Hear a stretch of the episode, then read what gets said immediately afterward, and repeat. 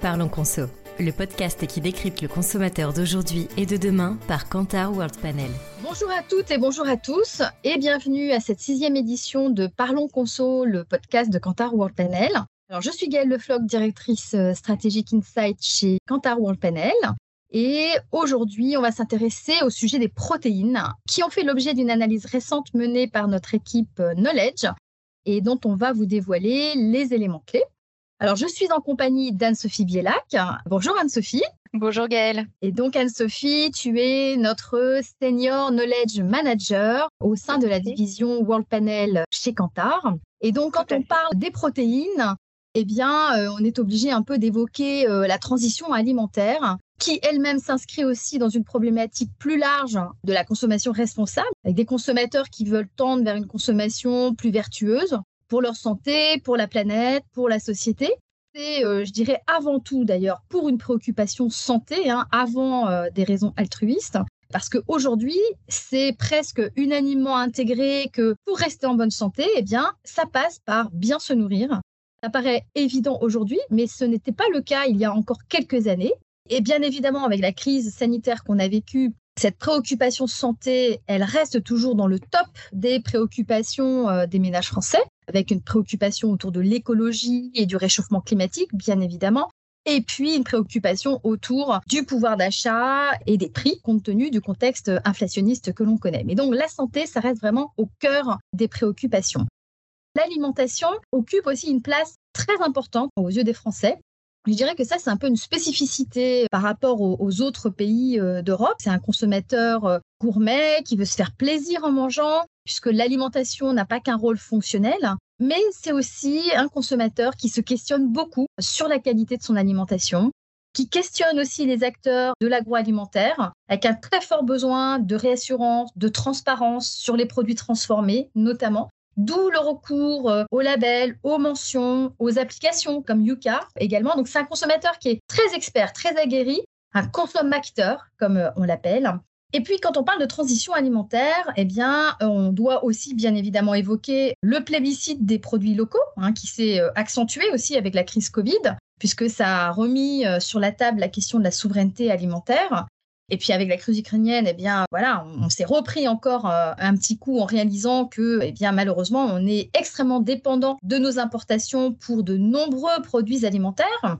Et l'autre phénomène majeur dans la transition alimentaire, eh bien c'est la tendance du flexitarisme, c'est-à-dire euh, cette volonté des consommateurs de réduire leur consommation de protéines animales et progressivement euh, de les remplacer par des alternatives végétales. Pendant longtemps, on peut dire que la viande, ça a été un marqueur social très positif. C'était un signe extérieur de richesse, une nécessité aussi pour répondre à des besoins physiologiques pour euh, des métiers manuels. Et puis, euh, les crises sanitaires euh, sont passées par là, la crise de la vache folle, le Horsegate, etc. L'OMS également nous fait des alertes régulièrement sur notre surconsommation de produits carnés. Puis avec les préoccupations écologiques que j'évoquais, eh bien, et le réchauffement climatique, ça a mis en avant le rôle des cheptels sur euh, l'émission des gaz à effet de serre, euh, l'émission de méthane. On a notre rapport à l'animal également qui a lui aussi beaucoup changé. On a des militants antispécistes qui ont accéléré également euh, cette prise de conscience et ce processus de rejet presque, je pourrais dire, des protéines animales. Donc voilà, un marché qui cumule un certain nombre de freins diététique, éthique, écologique, économique. Et donc, on va parler de tout cela avec toi, euh, Anne-Sophie. Et pour commencer, je vais te poser une question très basique sur quelles sont les quantités achetées de protéines animales en France par un ménage moyen et combien cela pèse dans leurs dépenses totales. Oui, alors si on prend le scope vraiment hors produits laitiers, si on agglomère aussi bien la charcuterie, les produits de la mer, les œufs, la viande, la volaille, quelle que soit la technologie, quel que soit le rayon et la conservation, on atteint 24% des dépenses des foyers français à des données arrêtées au 14 mai 2023, donc des données toutes fraîches ce qui correspond en fait à une fréquence de 81 actes sur ces produits-là pour une dépense totale par acheteur moyenne de 1193 euros sur ces produits-là. Ce qui est très intéressant, c'est qu'on a pour habitude de ne pas inclure les produits laitiers, mais peut-être à tort. En tout cas, l'enseignement, c'est que les produits laitiers, à eux seuls, génèrent 70 actes d'achat en moyenne par acheteur par an, pèsent 12,5% des dépenses des ménages. Et au total, c'est plus de 2 milliards de points de contact qui sont faits sur les produits laitiers. Et au total, du coup, des protéines animales hors produits laitiers, on est à 2,3 milliards de points de contact. On entend beaucoup parler de flexitarisme, donc je l'ai un petit peu évoqué en introduction. Ça veut dire quoi exactement? Et ça touche combien de foyers? Hmm. Qu'est-ce qu'il y a aujourd'hui comme euh, autre régime, euh, coexiste il y en a beaucoup. On va essayer d'éclaircir tout ça. Donc, flexitarisme, c'est vraiment ceux qui mangent de tout, mais qui tendent à diminuer leur consommation de protéines animales. On a par opposition des régimes, on va dire, un peu plus stricts, comme le végétarisme, où là, on élimine complètement la chair animale, que ça soit de la viande, du poisson, le végétalisme, là, on élimine tous les produits alimentaires d'origine animale, donc y compris par exemple les œufs. Et le véganisme, par rapport au végétalisme, on élimine tout ce qui est produit à base d'animal, mais plus qu'un régime alimentaire, c'est aussi un mode de vie. Donc, euh, par exemple, on va s'interdire d'utiliser des produits testés sur les animaux, on va pas se rendre dans les eaux, on va pas vouloir regarder des spectacles d'animaux. Donc, c'est un mode de vie qui caractérise le véganisme. Mais toutes ces pratiques, elles sont plus ou moins euh, confidentielles, Gaëlle, comme tu t'en doutes. Le flexitarisme, aujourd'hui, selon nos dernières estimations, qui est une dernière enquête menée auprès d'un échantillon de plus de 10 000 panélistes en mars dernier, nous estimons que 45% des foyers ont au moins une personne qui est flexitarienne en leur sein. Donc c'est pas du tout neutre, c'est un mouvement de fond. À l'inverse, on voit que seulement 3% des foyers ont au moins une personne végétarienne et 0,6% ont au moins une personne végétalienne. Donc là, on est sur des pratiques beaucoup plus confidentielles, mais qui progressent quand même. Ça progresse lentement, mais sûrement. Ça reste encore confidentiel, alors que le flexitarisme n'est plus du tout confidentiel. C'est près d'un foyer sur deux qui euh, a en son sein une personne qui se dit vraiment réduire sa consommation de protéines animales. Oui, et puis euh, c'est vraiment une lame de fond parce que euh, c'est plus 21 points par rapport à 10 ans auparavant. Donc là, on est sur une progression vraiment très nette. Est-ce qu'on peut décrire un petit peu le panier d'achat de ces flexitariens, puisqu'ils réduisent leur consommation de protéines animales? Et est-ce qu'il y a des reports sur d'autres types de produits? Oui, tout à fait. Alors, c'est un régime qui impacte surtout la consommation de viande, c'est important de le souligner, et qui est compensé par davantage de produits végétaux élaborés et des protéines végétales. Il faut garder en tête, et ça reboucle avec ce qu'on s'est dit en introduction, les produits laitiers résistent bien dans leur régime alimentaire. D'accord. Et euh, en termes de style de vie, j'ai envie de dire, ou est-ce qu'on retrouve plus d'adeptes du, bio ou euh, de catégories de produits assez emblématiques, on va dire, du mieux manger euh, dans leur panier d'achat? Tout à fait. C'est des consommateurs qui sont plus engagés. On va retrouver plus de consommation de produits biologiques, de produits équitables, de produits écologiques, de MDD dits terroirs ou alors de produits de plus d'offres issues de PME. D'accord. Donc on est euh, face vraiment à un comportement euh, très cohérent hein, en définitive. On évoque souvent euh, les injonctions contradictoires des consommateurs qui sont souvent tiraillés hein, entre des aspirations un peu antinomiques. Bon, là pour le coup, on a quelque chose qui est assez fluide et cohérent, j'ai envie de dire. Alors, avec la crise inflationniste que l'on traverse et les conséquences que ça a sur le pouvoir d'achat, les fortes tensions que les ménages français vivent sur leur pouvoir d'achat, au-delà des raisons structurelles euh, de baisse de la consommation de protéines euh, animales que j'évoquais en introduction, quel rôle joue aujourd'hui le frein lié au prix? Bah, C'est un accélérateur, on va dire. Déjà, il faut avoir en tête que les produits frais traditionnels, donc il y a quand même une part très importante des, protéines animales qui sont vendues au rayon traditionnel, ces mhm. produits-là sont très sensibles au prix. On le sait aujourd'hui, on le traque grâce à notre outil qui s'appelle Prométhée, qui nous permet en continu de suivre la sensibilité au prix selon les rayons. En moyenne sur l'alimentaire, on a près de 60% de nos panélistes qui déclarent que pour cette catégorie alimentaire, ils choisissent des produits en fonction du prix. Pour les produits frais traditionnels, cela monte à près de 67%. Donc c'est vraiment la première catégorie de produits la plus sensible au prix. Ça a été vraiment le rayon, on va dire, le plus sacrifié sur l'autel de l'inflation. Et si on regarde aussi dans les raisons de déconsommation de la viande, dans une notion de parce que cela coûte cher, c'est la raison numéro 3 de déconsommation qui est en forte progression de plus de 12 points par rapport à ce qu'on mesurait en juin 2020. Bien entendu, euh, la première raison de déconsommation, c'est pour la santé. Mais le prix, on voit qu'il progresse. Oui, oui, il y a une élasticité prix sur ces marchés frais traditionnels en général et en particulier euh, sur le, marché de la viande et sur le marché euh, du poisson également qui est extrêmement forte. On voit des courbes évoluer en sens inverse entre l'évolution des prix et l'évolution des achats. C'est très très net hein, ce qu'on peut voir effectivement dans le panel et ce qui corrobore complètement euh, ce que tu viens d'expliquer en termes de sensibilité prix comme tu le montrais au tout début, ce, marché des protéines animales, c'est un, vaste marché est-ce qu'on a des catégories qui sont plus ou moins impactées par cette euh, déconsommation? Donc, comme je le disais, tous les produits de protéines animales achetés au rayon traditionnel ont été les premières le plus impactées. En premier lieu, la poissonnerie, en deuxième, la volaille en troisième, la boucherie. Et si on élargit au rayon surgelé, traiteur, épicerie, épicerie via la conserve, finalement, ce sont les deux tiers des catégories des protéines animales qui sont en recul. On a un tiers des catégories qui sont en croissance. Et c'est principalement tout ce qui va être du tout près de l'élaborer, comme la volaille panée, les pâtés les rillettes apertisées, les croque-monsieur, les cordons bleus du rayon traiteur LS, les hot dogs tout près, la conserve de poisson. Et il faut quand même avoir en tête qu'il y a une catégorie de produits de protéines animales qui résistent, ce sont les œufs, qui sont en légère croissance. D'accord. Alors, donc, ce que tu expliques euh, en définitive, c'est qu'il y a assez peu de reports finalement d'une protéine à une autre et ce sont principalement des pertes sèches pour les marchés. Mais quand il y a des reports, ils se font de quelle façon? C'est très important, effectivement. Il faut que je reprécise euh, ce point euh, sur euh, la perte sèche. Il faut quand même avoir en tête, si on regarde par exemple la viande vendue au rayon produits frais trad, 74% de ce qui n'est pas réalisé ne se reporte pas sur aucune autre protéine animale, quelle que soit la technologie de conservation. Mhm. Sur la volaille, c'est 61%. Sur le jambon vendu au rayon PFT, c'est 73%. Donc c'est énorme, hein, cette perte sèche. Donc avant tout, ce qu'il faut retenir, c'est que le recul des protéines animales constitue une perte sèche quand elle est constatée, qu'elle ne se reporte pas. Après, ce qui est très intéressant, c'est quand il y a des reports, eh ben, celui-ci ne se fait pas au sein de la même protéine animale. Il y a des espèces comme ça d'appétence compensée, notamment la viande avec les produits laitiers. Alors ça, c'est quelque chose qui a été une grande surprise, mais qui finalement fait un peu sens aussi quand on sait, euh, par exemple, que euh, les produits laitiers résistent bien dans le panier des flexitariens, etc.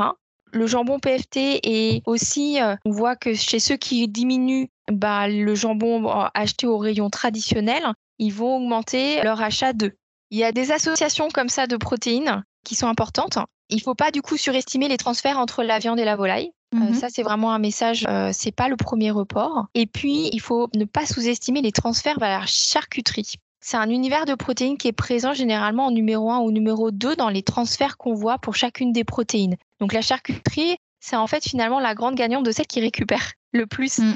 euh, des pertes des produits traditionnels parce que elle, elle allie prix plus conservation. Donc économie, on évite le gaspillage. Oui, sans doute qu'il y a beaucoup de reports sur le jambon, on va dire. Euh, c'est facile et pratique et pas cher, ou en tous les cas moins cher. Voilà, cette triple notion d'économie, de praticité, de gain de temps. Euh. N'oublions pas, le, il y a aussi le jambon de volaille aussi, enfin, une diversification qui s'est faite. Il y a finalement assez peu de reports d'une protéine à une autre. Malgré tout, est-ce qu'on peut y supposer qu'il y a euh, des reports sur d'autres types de marchés? On, parle beaucoup de la végétalisation de, l'assiette, par exemple. Mais tu disais tout à l'heure que euh, l'ensemble des fruits et légumes, toutes technologies confondues, euh, ça ne représente que 15% de nos dépenses totales.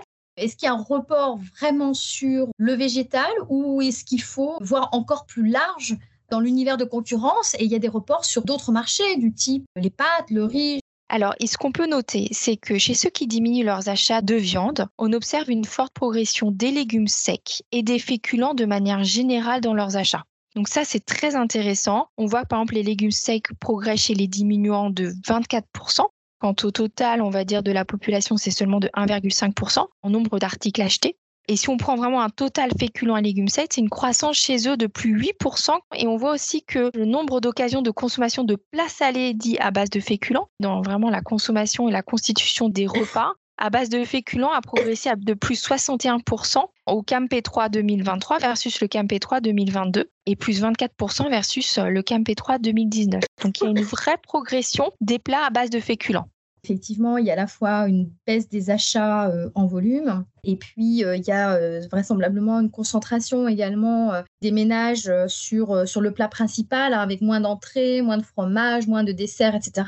Comme tu le disais, on a aussi des achats de pâtes, de riz, de céréales, etc., qui augmentent, donc sans doute plus de plats roboratifs aussi pour compenser ces hausses de prix. Et puis, on observe aussi malheureusement par ailleurs euh, des renoncements euh, alimentaires parfois inquiétants de certains foyers qui en sont réduits à zapper des repas. Mmh. Hein. On note 6,5% euh, des repas ont été purement et simplement mmh. zappés au cours des derniers mois. Et donc ça, c'est en, forte progression aussi par rapport aux années précédentes.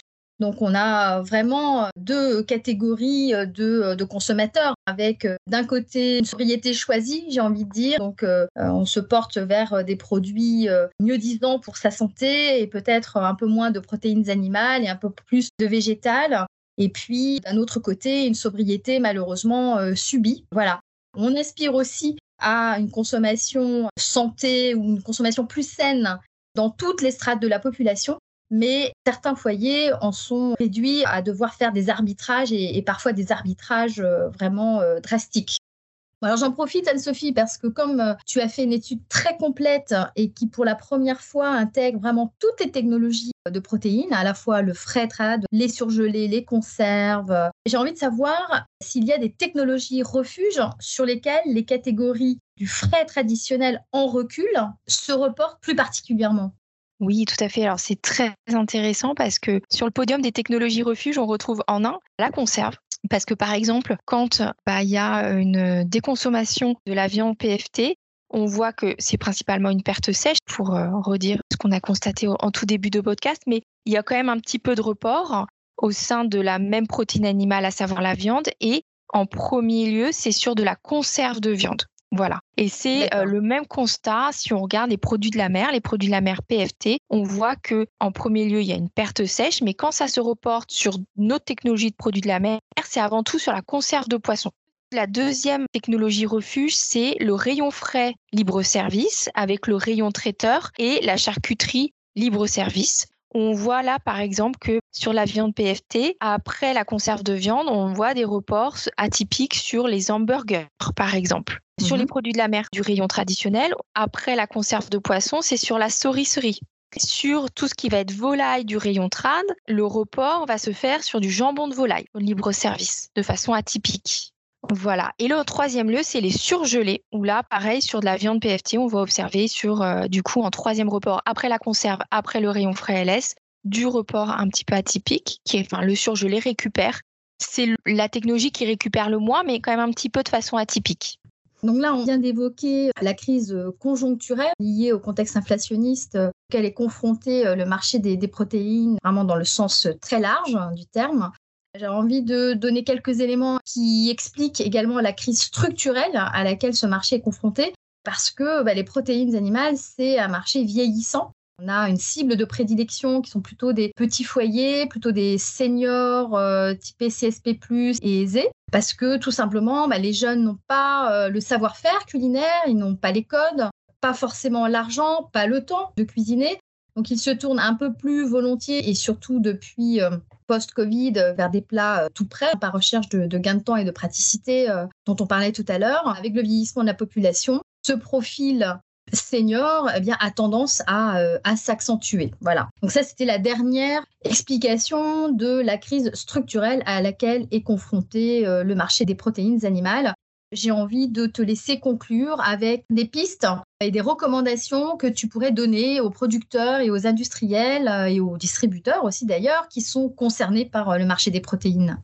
Oui, avec plaisir. Alors je dirais que ma première recommandation serait vraiment de s'attaquer à la substitution. On en a parlé hein, des, des légumes secs, des féculents. Si on prend que les légumes secs, c'est vraiment souhaité euh, même par le gouvernement, mais on peut dire que c'est une réalité, mais qui a un long chemin encore à parcourir pour devenir une réalité quotidienne, quelque chose de complètement démocratisé. Par exemple, on prenait l'exemple de ceux qui diminuaient leur consommation de viande et de viande achetée notamment au rayon traditionnel. C'est un sur deux seulement qui a acheté des légumes secs au cours de l'année écoulée. Et quand ils en achètent, c'est environ quatre articles par an en moyenne par acheteur. Donc on se rend compte que c'est en bonne voie, mais pour l'instant, c'est quand même quelque chose de segmentant et d'occasionnel. Il faut poursuivre l'éducation pour que ça devienne un vrai rôle de substitut. Et puis, il faut se dire que les œufs ne pourront pas entièrement se substituer. Au vu de la déconsommation notamment de viande, de volaille, on ne pourra pas remplacer tout par les œufs. Deuxièmement, il faut réenvisager son univers de concurrence, c'est-à-dire vraiment penser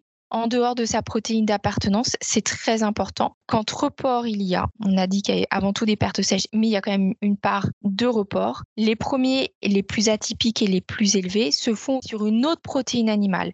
Ce qui veut dire que son concurrent direct n'est pas forcément une autre technologie au sein de sa protéine, mais une autre protéine animale. Donc ça, c'est vraiment très important. Troisième recommandation, ça serait de penser vraiment à, se stretcher. Par exemple, si on a une marque, une offre, sur du tout prêt ou de l'élaboré, de la longue conservation, parce qu'on voit que c'est vraiment des technologies quand même refuge qui récupèrent une partie des pertes et qui associent économie, praticité et non gaspillage. Et puis enfin, un dernier point dont on n'en a pas parlé, mais qui se lit particulièrement sur les œufs, c'est investir le milieu de gamme. On voit que notamment sur les œufs, ça va être le plein air, mais pas forcément labellisé, qui a la plus forte croissance, à l'inverse vraiment des autres, et notamment euh, du bio, voire même euh, du label rouge. D'accord. Donc en fait, pour un meilleur équilibre entre euh, protéines animales et protéines végétales, on a quand même encore un long chemin à parcourir. Tu évoquais la consommation de féculents par rapport à il y a 40 ans. On est très très loin en termes de niveau de consommation. Donc mm. euh, effectivement, on a de la marge pour revenir à ces niveaux de consommation euh, antérieurs. Certes, on a une assiette qui se végétalise, qui se diversifie au détriment des protéines euh, animales. Mais force est de constater quand même que le poids de ces protéines animales représente toujours un quart des dépenses des ménages, comme tu l'as évoqué, que le poids du végétal est en hausse, mais qui ne compense pas encore cette baisse hein, avec ses 15%. La France, finalement, reste encore un pays de forte consommation de viande, qui est au cœur de l'assiette. 40% de nos plats sont à base de viande. On a euh, par ailleurs un plat euh, du steak frites, hein, qui reste l'un des plats les plus consommés en France. Et puis la consommation de viande chez les enfants qui est toujours en hausse également. On peut rajouter aussi que la viande, finalement, ça reste encore malgré tout un marqueur social positif et important chez des foyers plus modestes et au sein des métiers euh, plus manuels. On ressent encore euh, ce besoin euh, physiologique de la consommation de protéines animales. On a une consommation en restauration hors domicile qui est également en hausse, hein, avec une mode du burger par exemple. On sait aussi qu'il faut beaucoup de temps pour changer ses habitudes surtout dans un pays comme la France qui a vraiment un rapport avec son alimentation, avec l'agriculture qui est très euh, particulière. Il y a vraiment euh, une dimension culturelle et historique qui vient un peu freiner euh, les bonnes intentions de changer ses habitudes alimentaires. Donc une assiette qui se végétalise lentement, mais sûrement, mais lentement quand même. Vous souhaitez en savoir plus sur nos insights et nos offres World Panel? Rendez-vous dans la barre de description pour accéder à notre site internet et à nos coordonnées. Merci de votre écoute et à très bientôt pour un nouveau podcast Parlons Conso.